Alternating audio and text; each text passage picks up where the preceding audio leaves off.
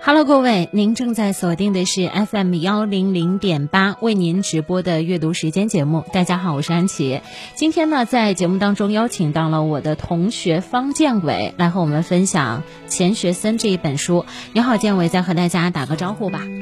Hello，我们又回来了。刚刚看到下面好像在下暴雨，对吧？嗯，然后我看好多朋友也给我发微信说，哎，暴雨中在听我们的节目，非常感谢大家。嗯，是的，谢谢大家的支持。那今天呢，我们要和大家一块儿聊到的，在节目上半趴重点分享到了钱学森啊、和你创业之间的一点点联系。其实我们都知道，作为一个创业者，尤其是呃刚刚孵化的一个公司。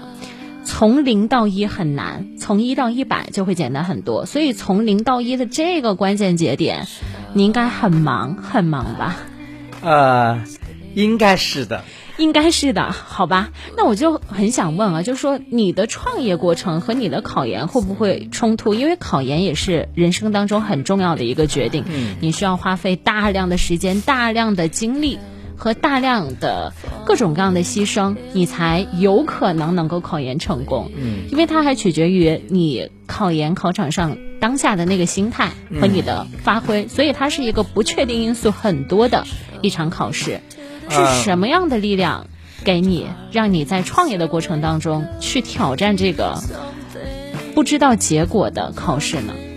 呃，刚刚安琪问到我的这个问题哈，我在去年参加武汉大学提前面试的时候，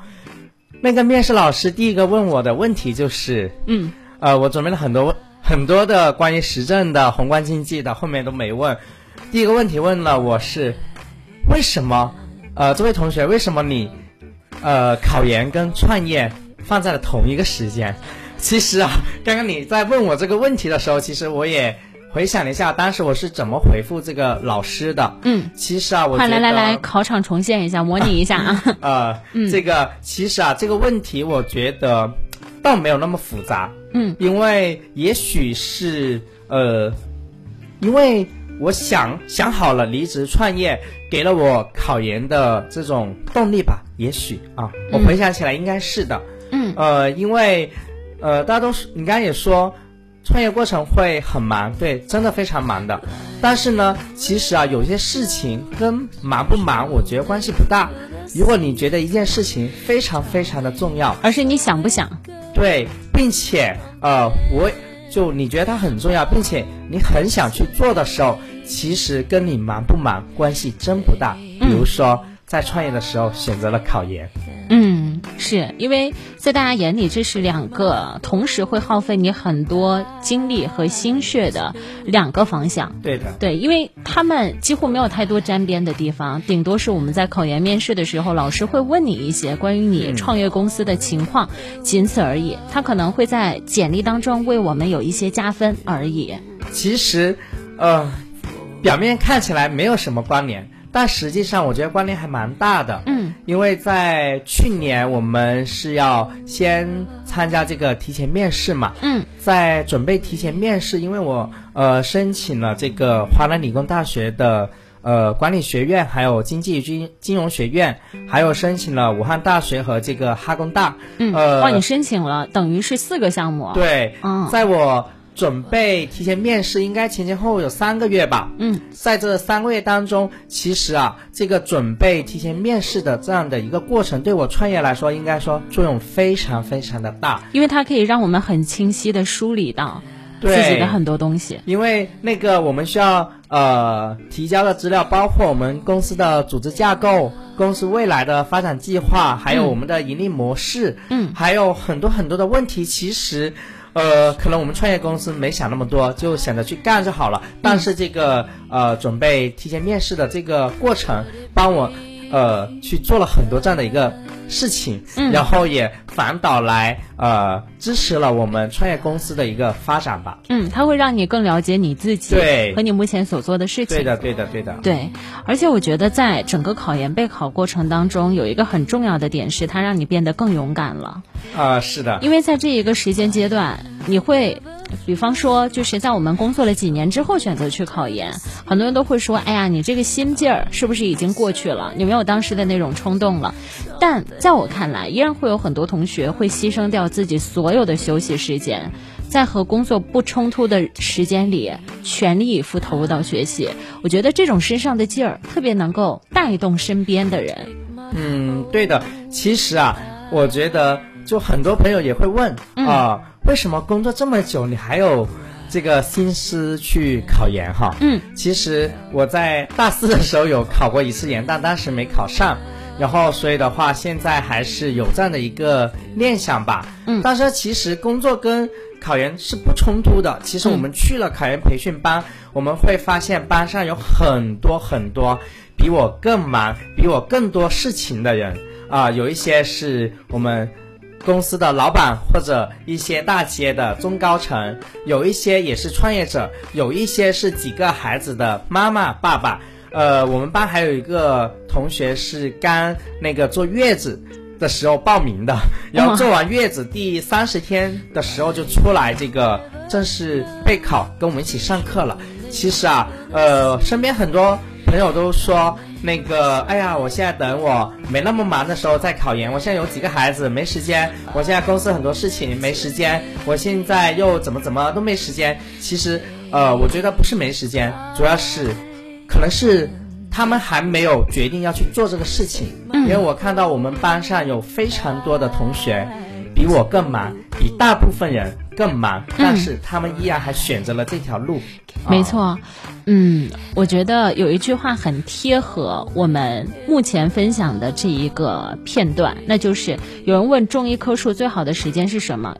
第一个最好的时间是十年之前，啊，对应考研是我们刚刚本科毕业无缝链接的时候，对第二个是现在，就是对每一个当下永远是你未来的生活里最年轻的一刻。呃，非常对，嗯因为有些事情我们现在不去做，可能以后我们再想去做的时候会更加的困难。嗯也许再过一段时间，可能我们还有自己的家庭，我们事业上会有更多的嗯事情，也许我们还会遇到一些新的东西产生。嗯所以的话，就如果我十年前没有考研，那这一刻如果我要考的话，这一刻就是就是现在。对，就是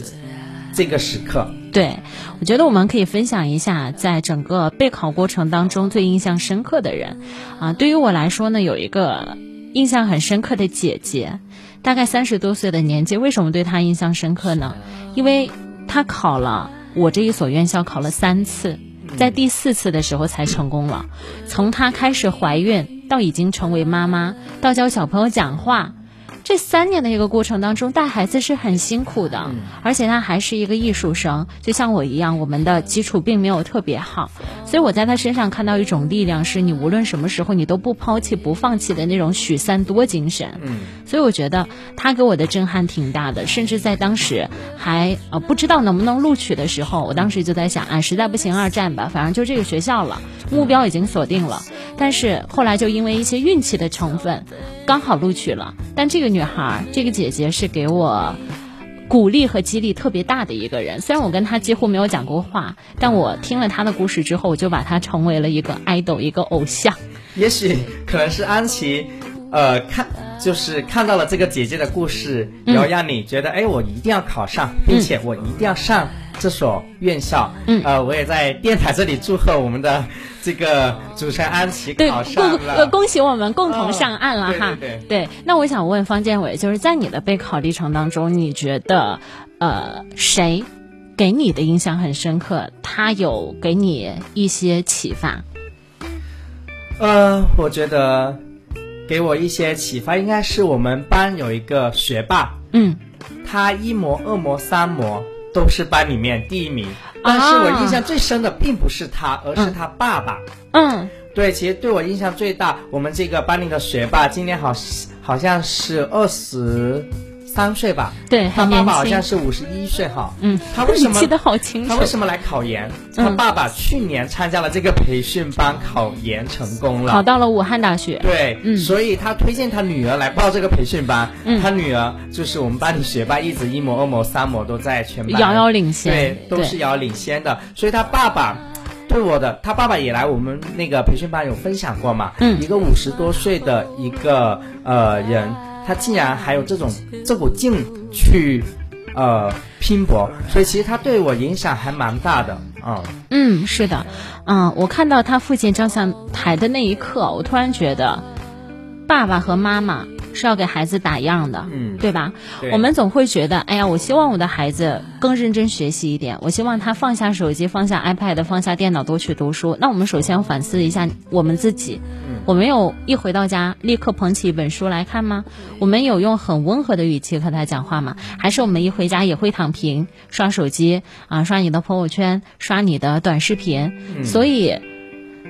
父母是孩子的第一任老师，你对是的什么样子，你的孩子就会是什么样子。是的，嗯所以我也非常认同这一点。为了就是给别人树立榜样，我们不能要求别人，对吧？对我们先做好自己就好了。嗯，是的，非常赞同你的观点。稍后呢，我们会在节目当中和大家分享，呃，方建伟考研的初衷和考完研之后给他带来的成长。当然，我们也会和大家分享这么一个心有猛虎、细嗅蔷薇的男孩子，他在做公益的方面也是非常优秀的。他是一个非常立体的，愿意和我们输出他的故事的人。 Would it be a